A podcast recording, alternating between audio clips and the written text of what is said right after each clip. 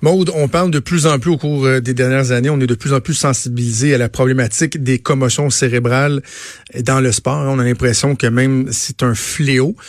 Mais reste que ça demeure un phénomène qui est, qui est, qui est pas si bien documenté, ou en, tout cas pas encore de, de, de, manière optimale.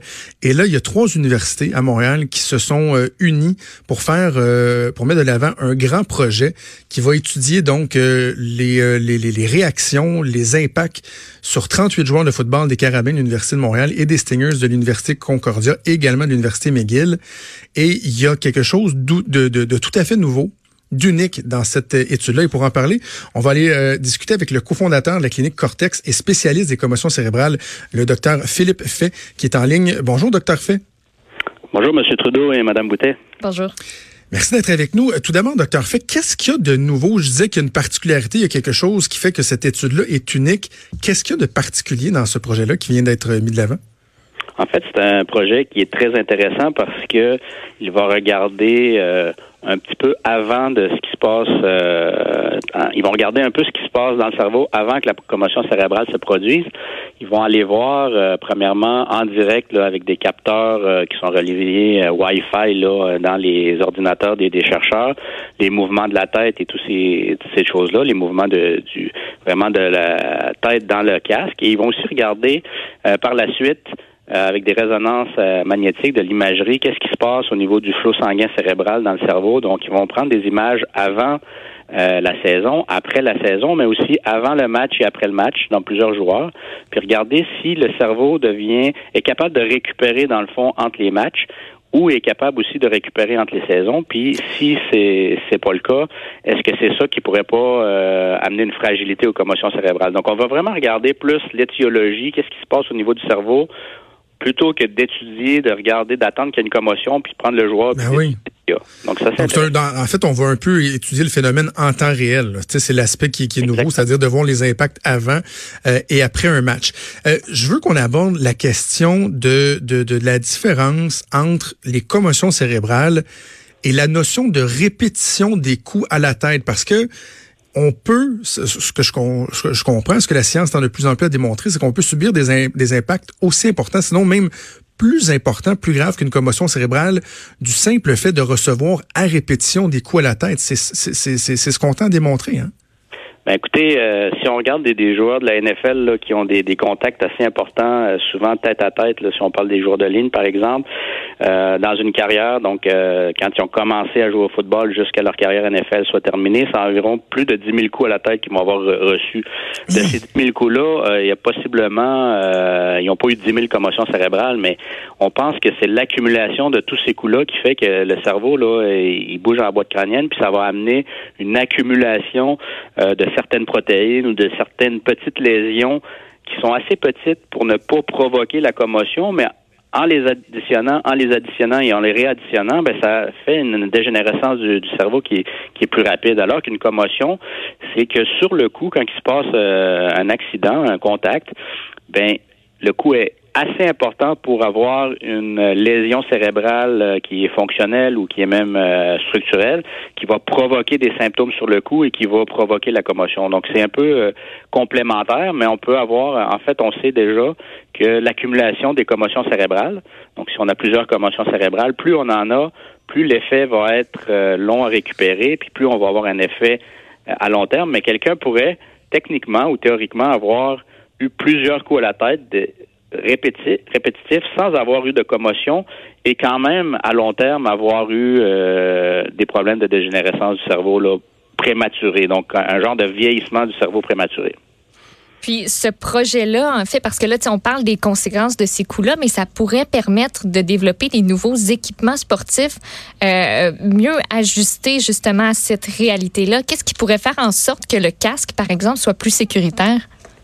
Ben ça, c'est une excellente question. Puis en fait, je pense que ça pourrait pas vraiment changer au niveau de l'équipement parce que le cerveau est d'une est comme un peu gélatineux, il flotte un peu dans la boîte crânienne. En fait, il flotte dans, la, dans le liquide céphalo-rachidien dans la boîte crânienne. Donc, peu importe le casque qu'on va avoir, euh, ça va pas empêcher le cerveau de bouger dans la boîte crânienne. Je pense que s'il y a des changements, ça va être plus au niveau des règlements, au niveau des, par exemple, euh, au niveau des contacts. De la façon de pratiquer le sport. Oui, aux États-Unis, ça déjà, par exemple, chez les jeunes, euh, ils font beaucoup moins de contacts en pratique. Donc, euh, et puis ils se sont rendus compte que même en éliminant les contacts en pratique, ça n'altérait pas la qualité de jeu là, dans, le, dans les matchs. Puis ils apprennent aussi des nouvelles techniques pour aller plaquer. Ils vont, ils vont un peu regarder ce qui se fait au rugby. Au rugby, il n'y a pas d'équipement, puis il y a des plaquages. Donc, euh, ils vont utiliser ce type d'équipement-là, de, de technique-là. Donc, je pense que c'est plus au niveau des règlements puis des techniques que ça va changer, plus qu'à l'équipement, quoique un bon équipement est toujours, euh, est toujours requis pour protéger quand même la boîte crânienne. Puis les casques actuellement au football, c'est vraiment pour éviter qu'il y ait une fracture du crâne. Puis ça, ça, fait très bien son travail d'ailleurs.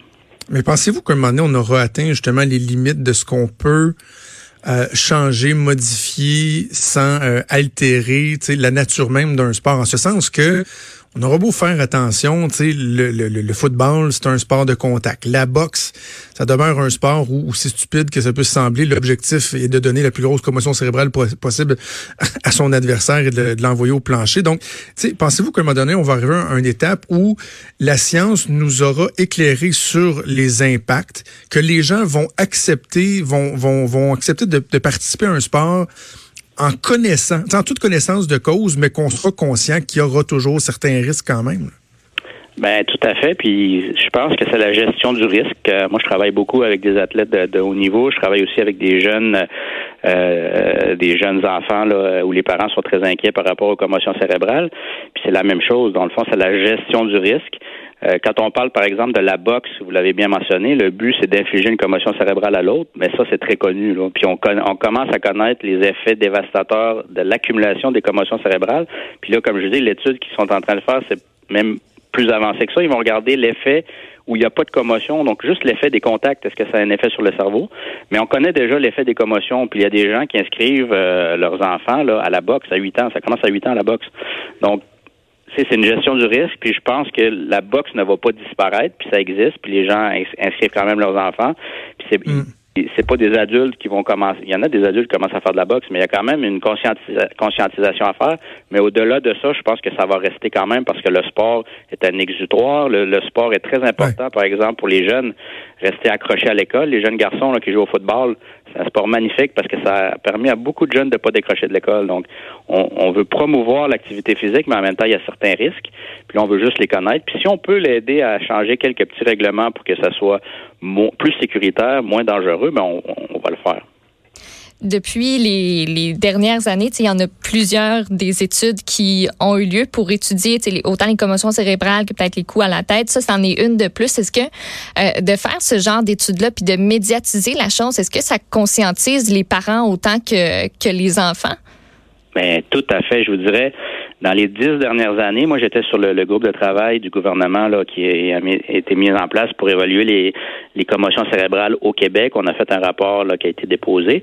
Puis à ce moment-là, depuis les dix dernières années, il y a eu une explosion de, de recherche. Là. Il y a eu plus de financement aussi. Puis ce qu'on a vu, ben, c'est que les gens, mais les parents commencent à avoir plus de, de crainte d'inscrire euh, leurs enfants au football. On va parler du football, mais aussi un peu dans le hockey. Mais dans le football, au Québec, on a vu une grande diminution de chez les jeunes dans les inscriptions. Euh, à Sherbrooke, même maintenant, ils font des ligues complètement sans contact parce que euh, pour des jeunes jusqu'à 14 ans, parce que il n'y avait pas assez d'inscriptions. à Québec, au niveau du Rouge et Or, ils ont des ils ont des ligues d'été pour les jeunes.